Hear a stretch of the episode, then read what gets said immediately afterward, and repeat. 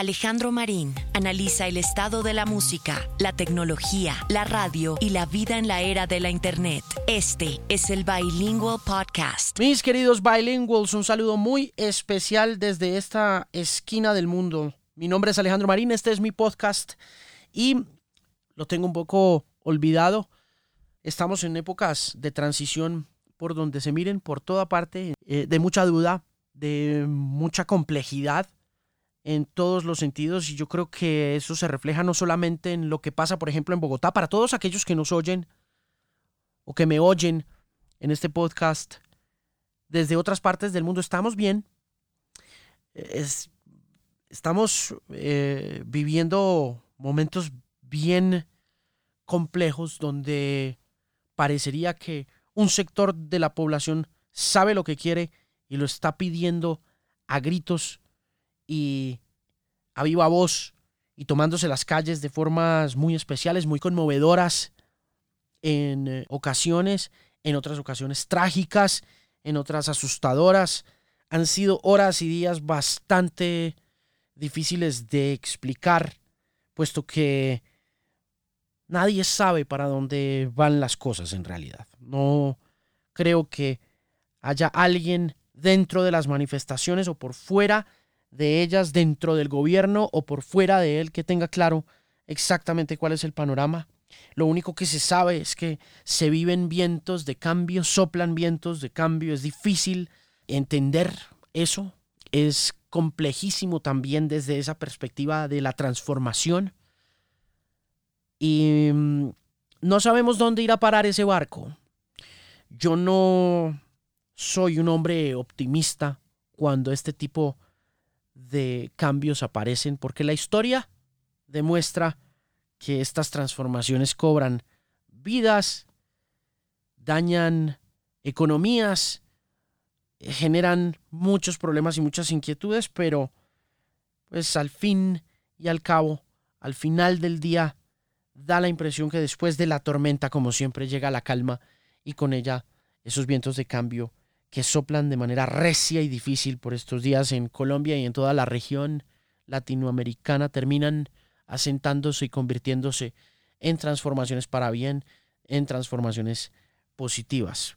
Eso no quiere decir que vaya a ser rápido el asunto, pero bueno, vamos a ver hasta dónde nos lleva este viento de cambio que por estos días estamos viviendo. Y como tal, yo creo que las transformaciones que estamos viviendo para aquellos que nos quedamos como en la mitad, los Gen Xers, los que estamos viviendo estos tiempos de cambio con el escepticismo de los viejos, pero con la esperanza también de los jóvenes, pues quedamos en ese limbo en muchos sentidos.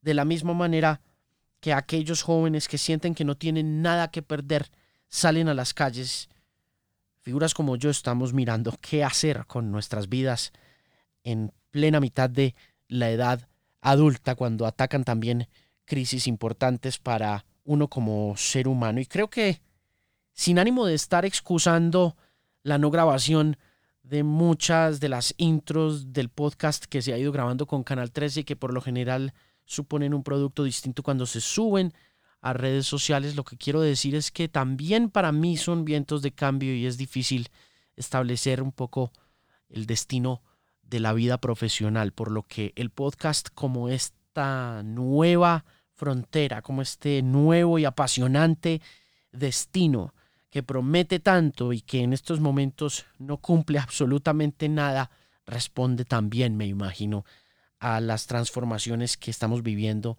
no solamente a nivel social, sino a nivel profesional. Muchos de los radiodifusores que se refugian en eh, el podcast en tiempos libres y que lo ven como un futuro lejano en el que podrían albergarse como ejercicio profesional, pero vaya lejos que está ese futuro, de manera que al igual que suele suceder en todas las instancias de las revoluciones como se han venido entendiendo desde tiempos atrás, hay un sector de la población que quiere la revolución, que quiere el cambio, hay otro sector que no lo quiere porque está cómodo con lo que tiene en estos momentos y en esa mitad estamos nosotros, los Gen Xers, o por lo menos para no hablar por mucha gente, porque finalmente el podcast es un ejercicio tan personal, estoy yo ahí en la mitad, parado como entre, bueno, la radio funciona, la radio factura, la radio acerca, la radio es masiva, la radio tiene alcance, la frecuencia modulada sigue siendo importante, la radio es romántica, el romance lo comparten miles de personas a diario en FM y el podcast es algo más íntimo, mucho más pequeño que por cuestiones de KPIs, de Key Performance Indicators, como dirían los mercadólogos, indicadores de rendimiento claves para poder hacer del oficio un negocio, no son tan lucrativos, tan importantes y tan prometedores, de manera que se debate uno entre esas dos cosas, ¿no? Entre exactamente qué es lo que está sucediendo con el podcast en términos de proyección y qué está sucediendo con la radio en términos de prosperidad. Pero bueno, esas son, digamos que sí, excusas finalmente, porque yo llevo seis años haciendo podcasting y esos seis años han sido bastante fructíferos, provechosos.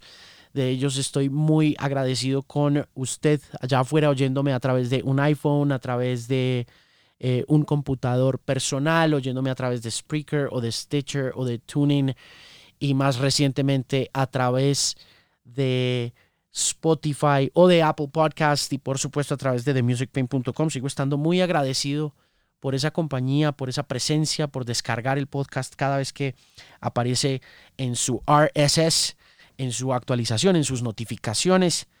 Y es cuestión también de recuperar un poquito la fe, pero eso es bastante difícil de hacer en estos tiempos en los que uno no sabe exactamente qué tan provechoso y fructífero o positivo es el trabajo que uno está ejecutando desde esa perspectiva del entretenimiento con respecto al trabajo que están haciendo los demás cuando se vinculan en política y parece que fuera esa la temática prominente en la que hay que estar, algo que finalmente a mí desde esa perspectiva del análisis me gusta, me llama la atención, pero no estoy dispuesto tampoco a emprender el camino de mi oficio como locutor simplemente montándome al tren de la popularidad correspondiente a ser un opinador más en redes sociales sobre la situación política del país o del mundo. Prefiero seguir siendo este fan profesional que he sido siempre, que usted ha conocido desde que empecé mi carrera. Este fan profesional que también tiene muchas cosas que decir, como lo dice el podcast al comienzo de su presentación sobre la vida, sobre la música, sobre la radio eh, y, en general la vida en la era de la Internet. Entonces, son épocas difíciles y bueno, vamos a ver cómo las sorteamos. El episodio más reciente fue con Alex Capranos de Franz Ferdinand. Fue el episodio número 41 del podcast que está en el canal oficial de YouTube de Canal 13. Se emitió esta semana a las 10 de la noche en Canal 13 aquí en la ciudad de Bogotá y a nivel regional. Capranos es una figura muy importante para entender el rock independiente del nuevo milenio. Fue uno de esos hombres cuyo granito de arena consistió en darle al mundo una canción que destruyó todos los muros de la diferenciación entre lo que es un éxito indie y lo que es un éxito masivo y acercó al indie al mainstream, a las corrientes comerciales, convirtiéndolo en una pieza esencial de la cultura pop de la primera década de este nuevo milenio. Esa conversación con el líder del grupo Franz Ferdinand fue muy interesante en muchos sentidos, en ocasiones difícil de enrutar, pero en términos generales muy provechosa para todos aquellos que emprendemos ese camino de la independencia desde diferentes sectores de la vida, puede ser profesional o personalmente, y que a veces nos vemos derrotados por los obstáculos que van apareciendo en el camino. Una de las cosas que más me gustó de conversar con Alex Capranos antes de su concierto junto a Interpol en el Movistar Arena la semana pasada en la ciudad de Bogotá fue el hecho de entender y poder explicarle a la gente a través de este documento que ahora es de audio que Take Me Out, esa gigantesca canción que puso a Franz Ferdinand en el mapa no solamente de los indies, sino de gente de todas las esquinas del mundo, de todos los caminos de la vida, no fue una combustión espontánea producida por la suerte, sino más bien un trabajo de más de 15, 16 años lidiando con diferentes oficios, pasando por soldador, pasando por profesor, cocinero, trabajando en una tienda de montañismo y muchas otras cosas, y al mismo tiempo escribiendo canciones prolíficamente, constantemente, sin parar, originalmente concentrándose en la fabricación de álbumes que finalmente fueron ese fetiche en el que nos criamos muchísimos a comienzos de la década de los 90 y que más adelante iríamos reemplazando por la experiencia musical del show en vivo como esa herramienta esencial para entender la sensibilidad de los músicos de pop que nos gustan en la actualidad. Así es, no todos llegamos a la música por conciertos, muchos llegamos por discos. Alex Capranos y yo tenemos eso en común, compartimos un poco ese asunto de habernos criado en décadas, él en los 80, yo en los 90, yo creo que los dos nos criamos entre las dos décadas y en esas dos décadas, sin duda alguna, el portador de ese virus musical que nos contagió a tan temprana edad siempre fue el disco compacto, el CD. Y como tal, Capranos se forjó su carrera buscando construir con sus amigos de la infancia esos fetiches pero propios, esos álbumes llenos de canciones que fueron forjando su capacidad de entender una fórmula musical que le sirve a él y que se desconecta en la medida en que va avanzando en su ejercicio de construir canciones propias de la sensibilidad y la influencia de artistas como los Beatles que para él fueron tan importantes. En esta charla Alex cuenta su historia, cuenta la historia de Take Me Out, cuenta su ética a la hora de tratar a sus fans, habla de su pasión por la cocina, habla de su pasión por los vinilos, habla de su mirada siempre puesta en el futuro, yo por mi lado hablo de mi mirada puesta en el presente, donde creo que pasan las grandes cosas de la vida. Alex Capranos, de Franz Ferdinand, después mi invitado muy especial a este nuevo episodio del Bilingual Podcast.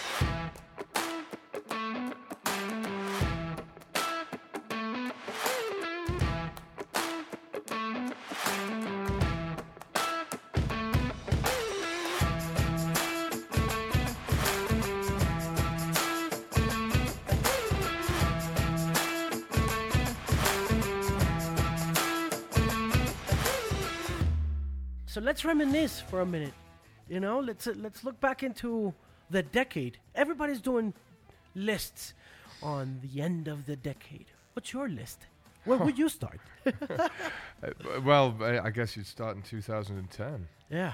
Yeah. Um, my, uh, I, I, I'm not very good at lists. I, I, I, I'm, I don't. I'm not a list maker. I, I, I'm the kind of guy that turns up at the supermarket and kind of goes, "Oh yeah, what was it I wanted again?" Um, and I should get into the idea of looking back a little bit more. Um, maybe as an artist, I've always felt I wanted to look forward, not look back. Right. So it, it kind of goes against my instincts to look back the way because I guess I've always been afraid of living in the past and living on what I've done before. So I'm not a natural list maker. Is the present the place to be? In Uh, that sense. Yeah, the present or looking to the future as well. Yeah. Um, looking to what you're going to do next. You know, I, I think uh, as an artist, that's what keeps you alive. You know, like l- looking forward to the future and thinking what your next move is going to be and where you can move on from what you've been before. It's crazy how things work in art nowadays because back then, you know, I, and and when I say back then, I'm talking about the 90s and you know, I guess the end of decade uh, in uh, besides being a moment for reminiscing and looking into the past and seeing what worked and what didn't also makes you a bit nostalgic about uh, better times in in in the sense that back in the 90s you know uh, um, you would you would see artists looking into the future in a very in a very um, different manner as to how they look uh, into the future nowadays in the sense that it would take them six, seven months to create a record, to produce an album. Nowadays, I see artists like J Balvin or urban artists looking into the future but doing it right now. You know, it's kind of weird. I was looking into some of the music that Balvin made over the uh, course of three or four months. And it was like, dude, here's this guy looking into the future, but he's just, you know, working every step, every day at a time. No, I, I, I like this, uh, and I think in recent years you've seen artists are less caught up in the album cycle idea, like the idea that you have to spend two years working on an album before you can release something else as well. And uh, I like that. I, I like the idea that you can move a little bit faster, and it shouldn't take too long. Um, sometimes it can be frustrating, you know, the, the the time between actually creating a song and for actually getting out into the world. Um, and it, it can be faster nowadays. I don't see why it shouldn't be. Hmm, How do you approach that uh, um, process nowadays? Because you have always been an album kind of band. Mm-hmm. Um, how do you how do you come to terms with the fact that people are just consuming music so fast? Yeah, I, I I guess it changed for us a little while. Like two years ago, before this album came out that we did, we, we did a song called Demagogue. Um, and we recorded and released that within about a week. Uh, I think it was like five days between writing, recording, and it actually being on streaming services. So it was kind of incredible to see how, how quickly you can work. And so I think we have to maybe our record label likes doing it in a more traditional way. They like the the album cycle, so maybe we have to surprise our label sometimes. Yeah. I mean, I love our label. And Domino are an incredible label, an, an independent label, and they've been so supportive of us over the years. But um, as an artist, I think you have to take a certain amount of control of your own destiny as well. You can't just allow the machinery around about you to keep on moving. Yeah. There was a there was a moment about your career or around your career where being independent also n- not only meant uh, being a musician of that moment, being a musician of today back then, Mhm. but it also meant crossing over, which was really weird, strange times in the sense that you caught people's attention in a mainstream kind of way. Right. Okay. Yeah. Yeah. Yeah. I mean, I, I, I guess that was. It was simultaneously a surprise for us, and also what we always thought should have been the case. Because in in my head, what we were playing was pop music, or what pop music should do. Music that was direct, had strong melodies and a strong beat. But the background that we were coming from was very much a, an outside background, like a kind of a DIY background, you know, like like a- yeah, like I mean, the, the bands that I started off, we would play punk squats around about Holland and that sort of thing. That was our idea of a tour. Um, we we never really kind of thought we would have like a uh, an access to the mainstream and a breakthrough to the mainstream that we ended up having, even though we were playing music that we thought should have been there. Yeah. Was it tough? Uh, in in spite of the fact that you were pretty much in touch with that pop side of yours, but Yeah. you also had the DIY side of yourself and your band. Uh, was it tough to come to grips with the reality of just having this massive hit all of a sudden? Yeah, it, it was bizarre. You know, it, it- it's it's funny when were talking about you were talking about the '90s as well. I, I see it with a band like Nirvana as well. I I, I think like if, if you listen to um, a song like "Smells Like Teen Spirit," it's a total pop song. Totally. But you see the background of that band and where they came from. They did not come from a pop background, and but you could see that he always loved pop music. And I think there's a similarity with our band and our approach to it. We came from the outside and kind of loved the what pop music does to you, in the in the in the purest sense of the word. And I think about other bands like that as well. I think of the B52s or the Dead Kennedys, or, or new bands like Amyl and the Sniffers. I think they're like that as well. And and um, but as as for actually happening at the time, um, the, the the way I had it dealing with it was kind of thinking of it almost like a game, you know, like like uh, not to fully accept the reality of it, just kind of like kind of like, oh, here's a bizarre thing that's happening in my life, you know, like let's uh, let's have some fun with it, let's enjoy it. Otherwise, I'll go fucking crazy, you know. Yeah, it's it's good that you didn't. And well, I did it a couple of times. I think everybody, I think anybody that experiences it, kind of like it, it's it's it's a yeah, it's, it's quite a changing shock to your system. Like nothing's ever quite the same afterwards. And here's the thing: I was here's the thing that really impresses me about you, particularly, and it is something that doesn't quite happen in the pop world, in the rock world, in the music, in the music business world. You're being so approachable. You're being so kind, so nice to uh, people in the press, in the media, so open minded to uh, getting people ask you questions, so open minded to actually asking questions on social media everywhere Oh, you yeah. go, you know? How, how do you, because you don't get this chance anymore to connect with artists in a little more personal level. Most of the times, you know, people, artists just take the money and they run. Right. know, okay. they- yeah. They, they, and you can't blame them for that, but once again, you, you, you seem to be an exception to that rule. Uh, for me, like I, I'm, I'm not going to judge other artists because also like speaking to people and, and, and interviews and general human interaction can be very difficult for some people, and I, I understand. And there are times where I feel like that as well. It's just like oh, I've got to be in a room on my own. I, I, I need some space. But generally, my approach comes from my own experience. Like like like most of us in life. I remember being a little kid. I used to be obsessed with Doctor Who. And uh, I remember, so my two celebrity experiences when I was a kid were with Tom Baker, who was Doctor Who when I was a little kid, Right. and with Terrance Dicks, who this is getting really nerdy here, but like he used, he, he used to write the Doctor Who stories, and both of them were so generous, like like so kind. I was so nervous before I met both of them, like like really kind of, like Doctor Who especially, like Tom Baker, and he said uh, I remember him saying he liked my mittens, and I was like, oh my god, that's so cool. Just but just that tiny little fraction of time that he took, like really made me feel. I don't know, just brought some happiness and worth into my life from very little effort from him. And so I've remembered that, and also Terrance Dicks, and also a second hand negative experience as well. I remember.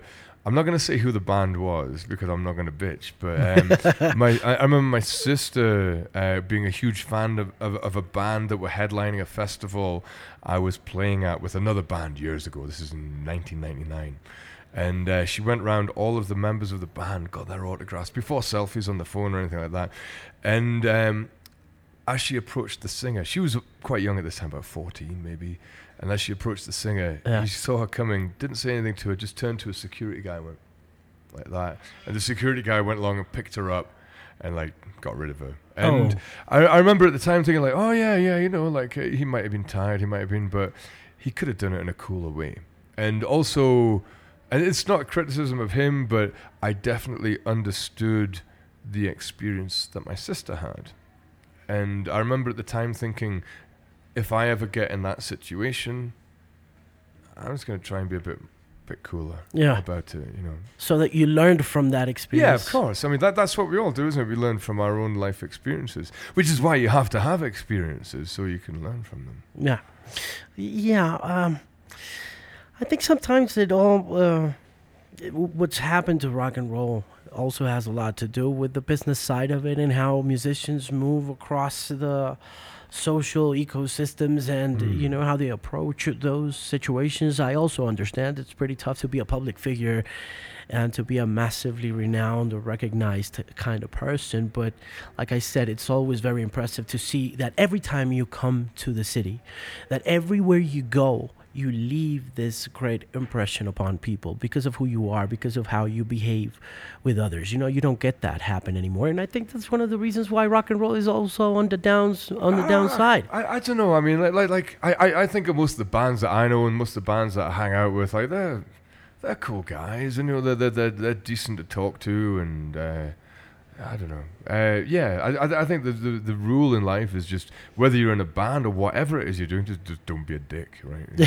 know, So how did uh, the whole uh, vinyl experience work for you this time? Did you manage to get to go check out some stores or? Yeah, yeah, yeah. I, I went record. I, you know, I love going record shopping, um, because quite often you'll find things that you wouldn't find on streaming services, or I, I just like records as well. I, it's my favorite way to listen to music still, and I think also, you know, we all have the medium with which we were first um, exposed to music through. It always means the most to us. And so, somebody who is a kid at the age of streaming, streaming will be their, their medium. But for me, my parents gave me a little record player when I was a kid, a second-hand Dansette record player, and a pile of seven-inch singles from the 1960s. And there was all sorts of some novelty things, a lot of Beatles, things that they weren't listening to anymore, some old Elvis stuff, like a lot of old rock and roll. And so I just remember the visceral joy of listening to records on the record player. And I still have that joy in my life. And so I like when I come to a city where I know there's music that I love from that place, it's great to go shopping and, and to find singles to take home. And when I came to Bogota, uh, Danny, who I was hanging out with yesterday, took me down to this cool shop uh, called Cosmos Zapatos. I don't know if you know Yeah, this. yeah, you know, you know shoe this place? Yeah, it's a shoe shop, right? It's which is perfect for me because I'm a shoe obsessive. I, I mean, I, as you can see, like I, uh, and so I managed to get a pair of shoes and uh, like 50 or 60 records as well. So um, Oh, you got the shoes too. I got a pair of shoes as well. So yeah, yeah, like it's it's it's the perfect shopping experience for me. Yeah. So you got 50, 60 records? Yeah, something like that. Yeah, like I, well, I, I 53. I'm being a total nerd about. It. Yeah, I got I got 53 singles. But what was cool was like he had this room and he had everything sorted into different boxes, and there was a box of more Colombian kind of stuff, and and then I went through and sorted out the ones that were cumbia, and then he had a deck downstairs. So I was going through it. So I make t- I make three piles when I'm listening, like kind of like nah, maybe, and then oof, yes, definitely, definitely, I love that one. and so then I went back and listened to the middle one, and, and yeah, ended up with 53, definitely. Of all the 53 singles that you got, which ones did you listen to and which ones did you just, you know, buy because of the cover? I didn't listen to. I, I didn't buy any because of the cover. Like I, I, all because of what they do to me. But I, I, I know, and you're probably the same as well. I think everybody is like this. When you hear a song, you know within a few seconds whether you're gonna like it or not. Totally. You know, like I, I, I can hear just a few bars of a song. I can like, oh yeah, I'm gonna be into this. And so, what's exciting about this experience is I've gone through these. I've listened, kind of lifted the, the needle and put it all, along the different grooves. Kind of go, yep, yep, yep. That's a cool song. I'm going to listen to the whole song when I get back to Scotland, you know. And so I've got that to look forward to now, but I know that there's some great songs in there. Where were you brought up in Scotland? So when I first moved to Scotland, I moved to Edinburgh, and I went to kind of primary school in Edinburgh, and then I moved to Glasgow when I was 10 and went to secondary school in Glasgow. What was it like? What was it like? I mean, to me, it's very ordinary, but from a Colombian perspective, it's probably pretty weird. um, it was an ordinary state school. Um, I lived in a fairly ordinary suburb. Um, the one thing that was different for me was uh, I accidentally ended up being a year younger than everybody else in my year. And that probably made my school experience a little bit different. I was like the little guy. and uh, yeah. Dude, that happened to me too. Oh, did it? Yeah, yeah. but, yeah, but I okay. was brought up in the U.S. I was brought up Right, in, okay. in Yeah, yeah. Florida. Right, okay. So when I arrived in, you know, South Florida, I was like um 13 years old, Uh-huh. and uh, I went to uh, I went to ninth grade immediately, Right. and I thought I was gonna get pushed back because of the language thing, you know. But I knew my English pretty well back then, so I stayed there. But all the people in ninth grade in the U.S. were way older than me. Well, not way older, but a couple years. Yeah, right. Okay, and it was yeah. it was a, it was pretty tough. Yeah, I found it pretty tough as well because like the same thing happened to me. So I, I started school in the northeast of England, and uh, i- i- there you start school when you're four. In Scotland, you start when you're five. So when I came up to Scotland, it would have been my fourth year of school in England, but in Scotland, to be the same age, I would have gone into the third year. I said, "Oh, you've been at school for four years. You go in with the older kids," and so it was the same for me. And it is. You definitely see things from a different perspective. I think psychologically, it's you definitely feel. I mean, nowadays, like a year difference when you get to. My, I'm, I'm presuming you are not too far from me in age. I don't know, but like, like when, when when you get over the age of twenty, a year's difference doesn't really mean much. Totally. But when you're six, a year is a sixth of your life. You know, it, it's it's massive. You know, and um, yeah, I, I definitely felt on the outside throughout school, and I am absolutely convinced that anybody who gets on a stage is overcoming some form of childhood difficulty or trauma. And I've, I've talked to other musicians about this, and specifically singers. There's always been something happened at some point that has made them feel that that is an acceptable or natural or obvious route for their life to take. Because it's not really. It's a weird thing to do with your life. It is. yeah, it's Yeah, a to weird stand thing. in front of Yeah. I don't know a crowd. Did you ever do it when you were in school? Were you prone to I don't know performing or doing? No, I, theater I, or- I, I wasn't one of those kind of like show kids like who would come in kind of like I, I wasn't I was never the kind of like look at me kid. Like I was never the kind of like uh, I wanted to make music from early on. You know uh, like I, my dad had a guitar lying around the house and I was always picking it up. But it really started for me with my best friend Andrew who was also the same age as me. We were both like a year younger than everybody else we were both obsessed with the Beatles, but this is in the 1980s, and it sounds weird saying this at a time when the Beatles were very unfashionable, like mid 1980s. They were kind of like the. It seems weird saying it now, but they were kind of like the uncoolest band to listen to, and so we were obsessed. It's funny them. that they were ever uncool. It is weird to think about it, but they definitely were. They, that that period immediately after punk, they they were not considered cool. Then I remember the late '80s. There was uh, like more of a reappraisal of them. Oh no, no, they were. Of course they were. Yeah, yeah, amazing. Yeah, but um, so yeah, but my friend Andrew and I, we used to write music together. We started, but the way, way we started off was we wanted to play Beatles songs, so we had those books with the chord progressions in, and um, we hadn't really learned enough chords to play all the songs. So instead of doing the obvious thing of learning the chords, we just we just used the, the chords that we had and started writing our own songs instead. And Yeah. that seemed like the obvious thing for us to do.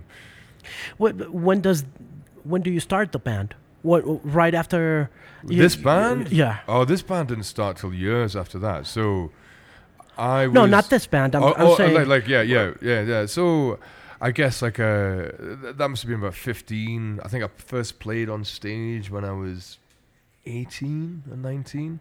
But th- this is the thing. Like Andrew and I didn't want to go on stage. We made. He used to have a four track in his bedroom. Cool. And, and we used to like record albums and albums of material. And uh, we would just finish it and he'd go, right, time to do another one. Let's do the next album. And then we would write another bunch of songs and like make another record and like spend ages recording it and do the next. We weren't interested in performing live at all. All we were interested in was writing songs and recording them. That's all we cared about. We didn't want to go on stage. that's pretty much the mindset of someone who lived in the 80s. Ah, yeah. Oh, you think so? You think that's an 80s thing? I think it was an 80s thing too, but, but because I mean, I got in touch with live music. I I was brought up in the 90s, but part of the 80s were also, Mm-hmm. Yeah. you know, a great part of my upbringing as a as a music fan. Yes. yeah, yeah. and uh, I didn't really uh, come to grips and understand the beauty of live performing until my adult years because I spent most of my time as a kid listening to records and listening to the radio. It was kind of Yeah. like the only thing. Yeah, I saw my, my dad performed and he played the guitar also Uh-huh. during the parties at the house and things like that. But but but to me it was always about the radio it was always about being in front of the little microphone and doing the little dis- disc jockey thing and, and things until i finally you know started looking into the festivals and things and Right, saying oh okay. okay so This is actually, you know, the thing that really changed it for me was like I, I remember we went to the first concert I went to was Huey Lewis and the News because Back to the Future was my favorite film. Oh, I wow. remember- but we went. It was like a huge auditorium, and we got the tiniest seats and the furthest away we possibly could. And at the time, this it's changed now, but this auditorium in Glasgow had a terrible sound. Like the sound of this room was really bad, and we were stuck in these seats. We couldn't really make anything out. I just remember us coming home, kind of go like live music's pretty bad, isn't it? Yeah, yeah, yeah. Uh, let's just make records instead. But it changed for me when I was about 18. And I started going to like more underground gigs in London, and like rather than the big like so like in sort of like underground cellars, there was a place called the Thirteenth Note, and started seeing, I, I guess, coming from the more punk rock kind of aspect of things, the more DIY kind of attitude, and that's that's really what got me into live music. And it was seeing it in a room with 50 people going crazy. And that's and, and then it became a lot more visceral and a lot more real and a lot more attainable to me as well. I was like, oh yeah, I know that guy. He's doing that. I could do that if that guy's doing it. Rather than seeing that bizarre figure miles away on stage in the arena. yeah the whole Hugh Yeah. lewis thing Yeah. what do you remember about that show besides the awful noise in the in the Um, venue. I, I remember they came on stage wearing kilts at one point, and I wasn't very impressed. but yeah, actually, it was a good band. You know, he was a good singer, good band. I'm not- I'm not Yeah, they were pretty cool. Yeah, yeah. And they were pre- pretty big. yeah, they were then. huge. They were- huge. I mean, at that time they were massive. Yeah, yeah. It's funny you mentioned the whole clandestine nature of underground scenes because many people who will be watching this show and listening to it on the podcast will um, usually look up to people like you or the band. And they think, you know, this is, is some sort of spontaneous combustion kind of thing where, you know, you just, but you know, put a, put a, put out a song and get really big, and Right, that's pretty much it. and, and you know, It, it's, it's years of evolution, you know. It's and and uh, between so let's say I was 15 when I first started writing songs with Andrew, or, or maybe even younger, like 14.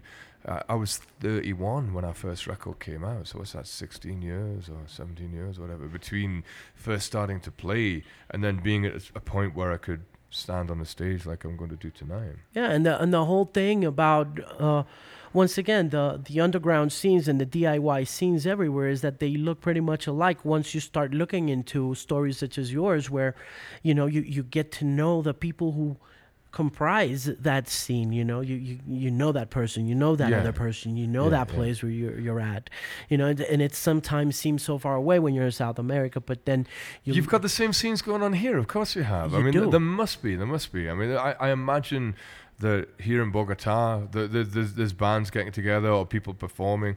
We we were out the other night. There was a, a guy playing with a DJ and stuff, and speaking to Danny, like he's telling me about his music. And I know there's an underground thing going on here, and the atti- the music might sound different from what I grew up with in Glasgow, but I'm sure the attitude is the same.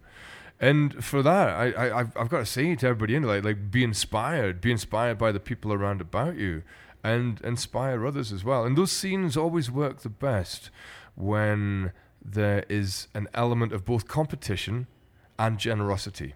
You know, everybody's got to be competitive with each other. Go, oh, they did that. We're going to try and do something better, but don't do it with a bad heart. Do it, do it with a with with, with a, a positive intention and do it in a generous way. And so say, oh, come on, let's play together. Let let let's support you. Come on, I'll help you out. You can borrow our drum kit. We'll borrow your amplifier. You know that that kind of thing. Um, keep a positive attitude, but still, competitiveness is good as well. yeah and competitive should be musicianship right musicianship and also putting on a great show. You know, you want to put on a great show, like and, and like tonight. You know, we're playing with Interpol. I love Interpol. They're one of my favorite bands of all time. Um, I'm friends with the guys in the band. I'm gonna watch their show tonight. I'm gonna love their show.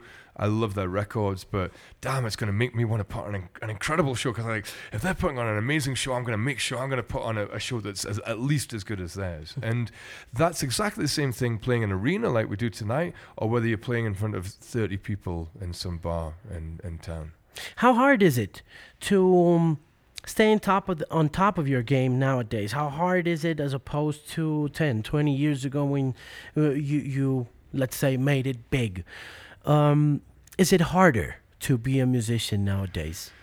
I, I don't know. I, I, I think it, it, it's all changed in so many different ways. There are so many subtle differences. Like for somebody starting out, it's easier to get music into the world because you can just uh, upload it uh, online. Also, recording is so much easier using computer technology. I mean, even the technology that we're using to record this podcast, it's it's so easy and affordable to get your hands on and to actually make and record music but you don't have the financial support or the distribution that you would get from labels in the past. I don't know. I think it kind of balances each other out. In some ways, in some ways it's harder. Some ways it's easier. Um, Is it I- about songs? Oh, it's always about songs. Always. It's it's it's always, it's always about songs and performance. You know that, that that's that's what's at the heart of it. If you write a good song, if we we could spend hours talking about like the the intricacies of the music industry and the the, the, the difference in the formats of the 1970s or the 1930s or the 2010s. It doesn't really matter. What really matters is a good song. A good song will last for centuries and it will communicate with people across the world as well, you know. And uh, and so yeah, I, I I think as a musician as well, that's all you got to worry about: a good song and a good performance. I know it's really hard, and when you talk about intricacies, it would be even harder to actually pinpoint the success of a song. but um, you guys have pretty much nailed it on several occasions, and you have built a catalog, which is something that when uh, you approach new up and coming musicians or independent musicians is really tough to come to grips with when I speak to independent musicians in Bogota and I do it from this listener perspective because that's all I am. I'm just a big music fan. Sure.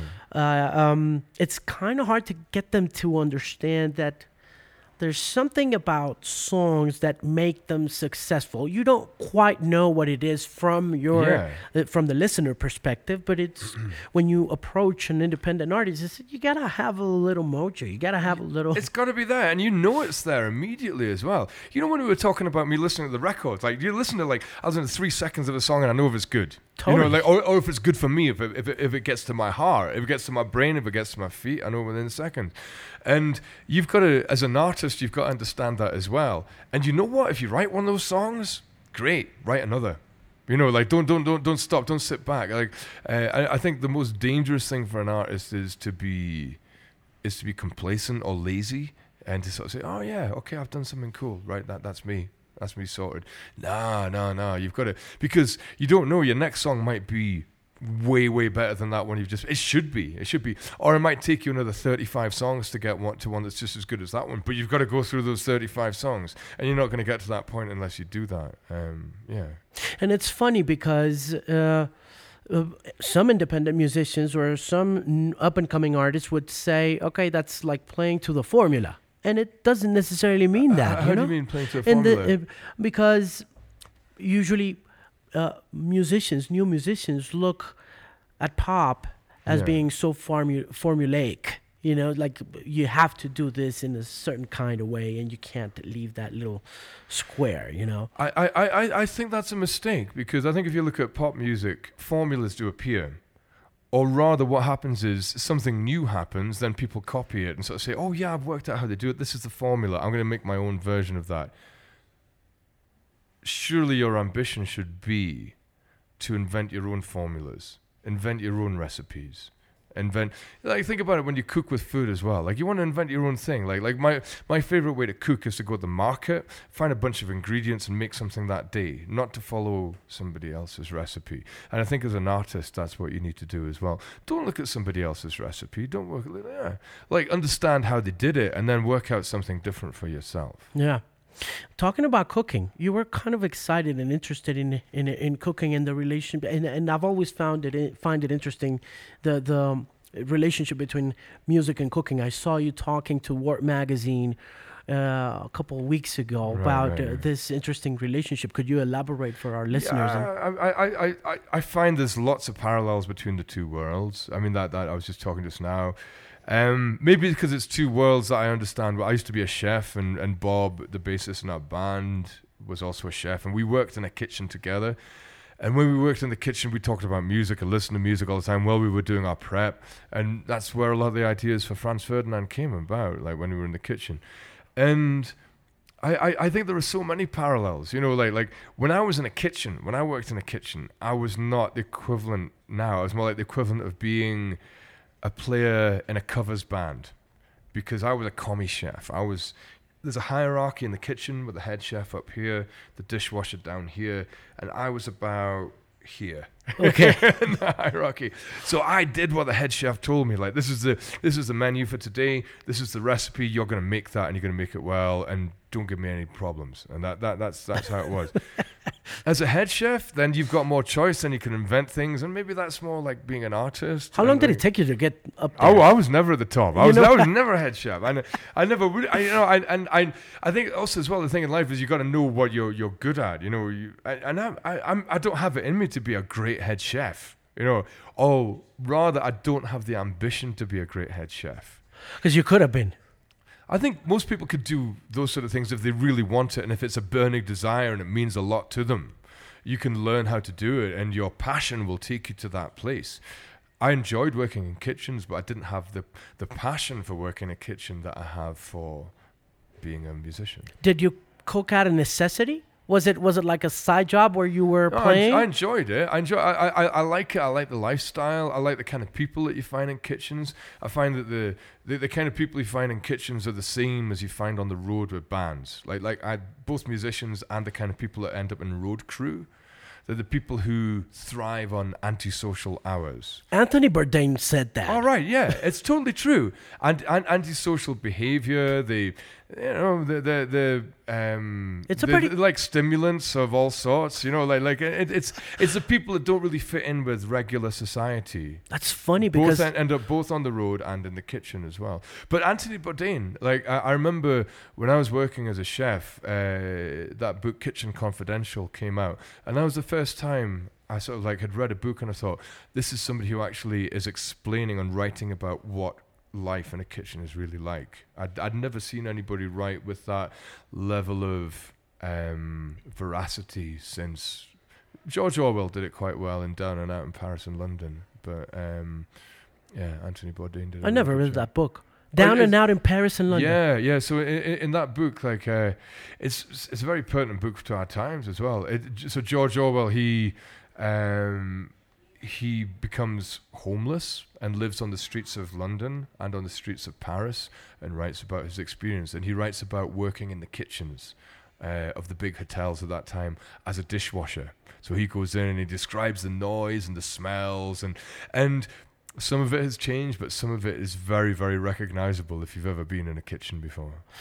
I've, all you hear about George Orwell usually is 1984, right? I guess that's the- his most famous book. Yeah, yeah, it. yeah. That's his Take Me Out. Yeah. But going back to Bourdain and the veracity and the honesty with which he approaches the storytelling of cooks and chefs and kitchens all around the world, it was very eye opening to read that book and to actually face the fact that these were outlaws you were dealing with. You know, Yeah. people who were not really connected to society in a normal kind of way.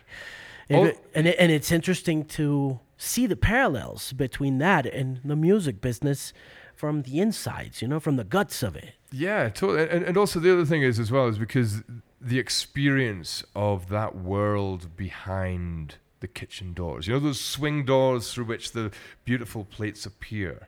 They're completely different worlds from each other. And out front it's this very refined like a high-end restaurant it's this very refined experience where everything is just perfect and everything is kind of worked out. And then behind it's it's organized but total chaos at the same time as well. Or it's wild. There's a there's a lot of emotion and yeah some pretty screwed up things going on. And yeah it's kind of similar to this world that we we live in as well. When people come to a show, they see this spectacular thing. glamour and they're- they're- yeah, and yeah, there's there's definitely a a different side to it behind the stage. Yeah, the the um, the finer the restaurant, the filthier the, kitchen. the kitchen, yeah, yeah. Um, how long were you a chef for? I did it over years. Like like I, I first trained and that sort of thing when I was about my first job as a chef when I was was when I was 18. I dropped out of university. I got a job as a dishwasher. One day, one of the chefs didn't turn up, and the head chef threw some whites at me and said, "Right, you're a chef now." And I had to like cover and uh, and then over the years, I did different jobs. Like before Franz Ferdinand took off, I was always a musician. That was always my main thing in life. That's always what I wanted to do. But I had so many different jobs to actually pay my rent. You know, like I, you have to pay your rent, and for ten years at least, I couldn't pay my rent with with the music that I made. More than ten years, like fourteen years. And so I was a chef a lot of the time because being a chef is good. You can turn up in any town, you can get a good job as a chef. I was a barman, I was a delivery driver, I was a welder for a while. I did some acting at one point. I I taught. I did loads of different things. Yeah. Um, I was gonna ask you a bit about. Uh, okay, so you were, so you were a chef for a while. Uh, you did all kinds of things. I kind of lost my train of thought there. Oh, you were you were asking me like how long I was a chef. So like Yeah. it was like on and off over ten years or so. Like like I was. Uh, Oh that- yeah, m- my question was, um, when did you start working? when did I start working? Yeah, how old were you when you started My first working? job, I was sixteen. Sixteen. Yeah, I, I got a job in a high range sports. It was a it was a shop that sold mountaineering equipment. I was so bad because I, I, knew nothing. I still don't really know anything Retail. about- Yeah, it was. Uh, I was just working like on the shop floor, and like people would come in for advice on like the best crampons or hiking boots, and I knew nothing about it. I just kind of like, I don't know, like, like try them on, like, and so I wasn't very good at that. And then yeah, I worked in yeah, had loads of different jobs, retail, bars. Yeah, I was talking to a musician from here, from Colombia, who's very renowned. His name is Alejandro Duque. He's one of the biggest drummers in Colombia. He's been on all kinds of bands here, and we were talking about the importance of learning how to work at a young age, something that not many people really uh, learn to do unless they have to do. Right. You okay, know, yeah, yeah. because it, it, and I, and I was t- talking to Alejandro and telling him, you know, it's uh, it's funny how, you know, uh, even though you have to work for a living, learning to do it can, you know, take a lifetime.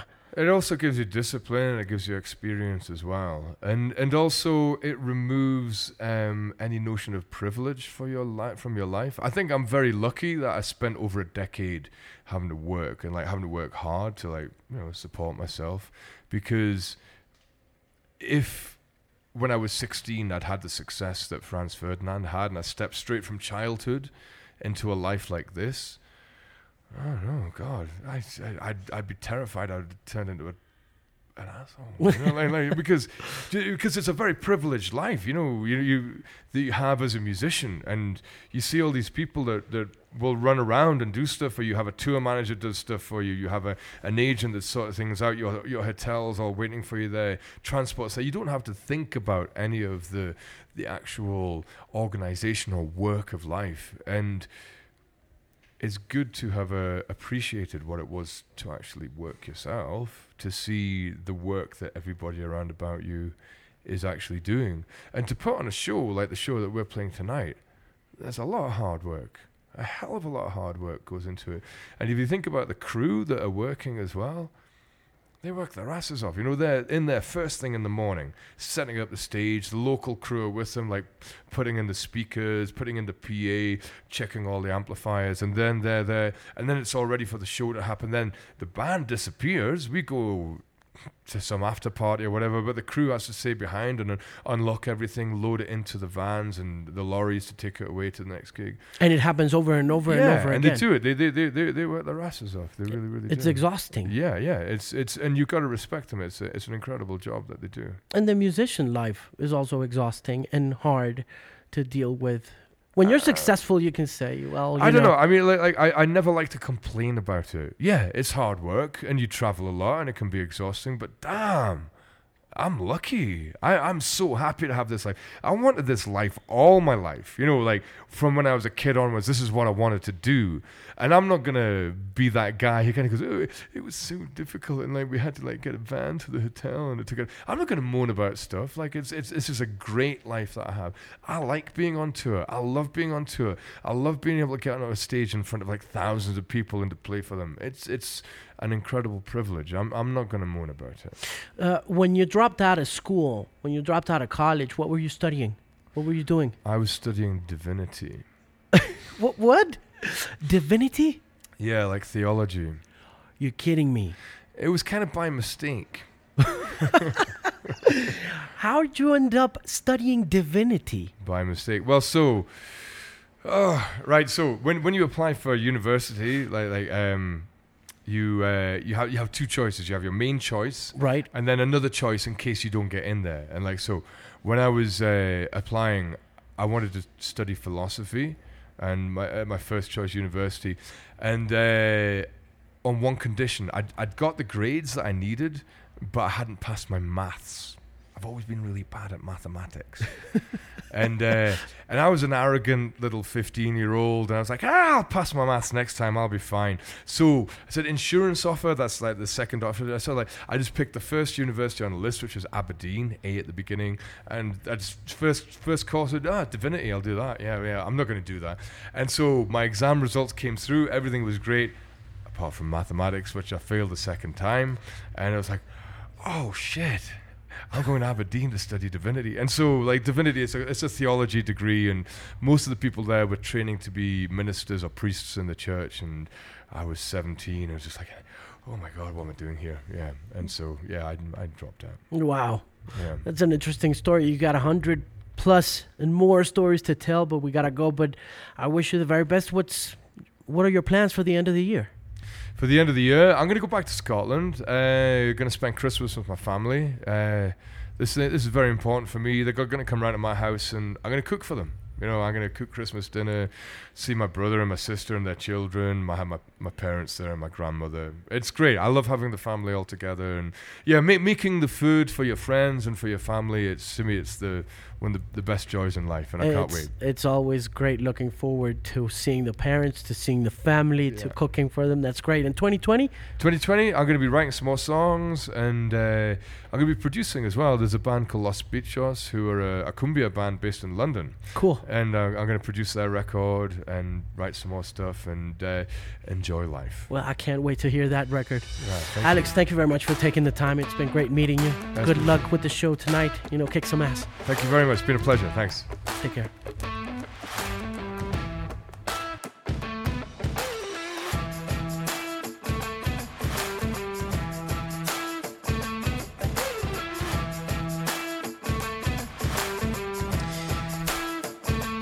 Mis queridos bilingües, muchas gracias. Si llegaron hasta el final, sería muy bueno que me escribieran. Alejandro Marín, arroba themusicpimp.com. Siempre es un gusto recibir los correos de todos y cada uno de ustedes y ofrezco disculpas porque siempre estoy diciendo que voy a contar quién me escribe y se me olvida o se me meten por allá entre los buzones de los 17 mil correos que tengo, pero tengo uno que quiero leer y es el de Carolina Ronderos o Carolina Matthews o Caro Matthews.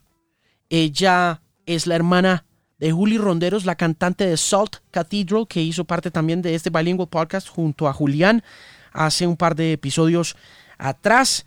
Me escribió diciéndome que le gusta mucho todo lo que hago, el proyecto, radio, periodismo, podcast, música, entretenimiento. Siempre había querido escribirme, Carolina. Se animó finalmente, ella vive en Inglaterra hace ya cuatro años. Su happy place es escucharme. Quiero agradecerte, Carolina, de todo corazón por ese cariño. Dice que no importa el tema, que no importa el invitado, que le gusta la forma en que comunico.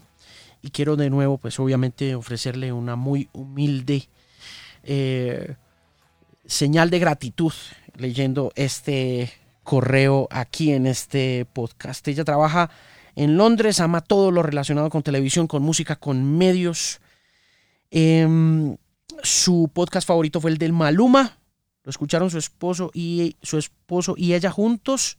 Acaban de tener su segundo hijo que tiene ocho semanas y cuando por fin lo duermen en su cuarto se ponen un earpod cada uno y lo escuchan los sábados a las 8 de la noche con el cuarto oscuro y en silencio se sienten transportados a la finca con los animales, con el acento paisa, un retrato de un artista tan famoso y con tanto éxito y a la vez una persona tan sencilla en su finca, hablando con sus animales, escogiendo Medellín como su lugar favorito en vez de LA o Miami. Le fascinó el formato de la crónica, más podcast así, por favor. Espero que Caro haya escuchado el más reciente ejercicio que hicimos con Reds, el de la música negra y el de Indio no es inculto. Y por último, ella agradece por ser un ejemplo, no solamente en este campo del podcasting y de la comunicación, sino de pasión, perseverancia y de trabajo duro y constante. Un abrazo desde Inglaterra, donde el verano se termina y empiezan los vientos fríos de otoño. Yo me imagino que ya esos vientos fríos de otoño se acercan más a la realidad del invierno. Este correo me lo envió ya hace un par de meses, el 4 de septiembre. Nada mejor que un café y un bilingüe podcast para estos British Days. Todo lo mejor para el resto del año y los siguientes podcasts. Keep them coming. Best wishes, Carolina. Muchísimas gracias. Un abrazo enorme siempre muy pendiente de que me escribas por ahí de vez en cuando. Un abrazo para el esposo, mucho cariño, mucha gratitud. Y a usted que está allá afuera y que está terminando de oír este podcast y llegó hasta acá, escríbame también a alejandromarin arroba themusicpimp.com y por supuesto descargue el podcast en su plataforma digital favorita. Sígame en Spotify como Bilingual Podcast con Alejandro Marín o también en Apple Podcast si tiene la oportunidad de hacer una reseñita y de hacerle una calificación en Apple Podcast al podcast, se lo agradezco muchísimo. Y si no, simplemente recuerde que para toda la información, análisis, comentarios, observaciones sobre la música, la vida, la radio en la era de la Internet, puede visitar www.themusicpin.com, una voz confiable en la música.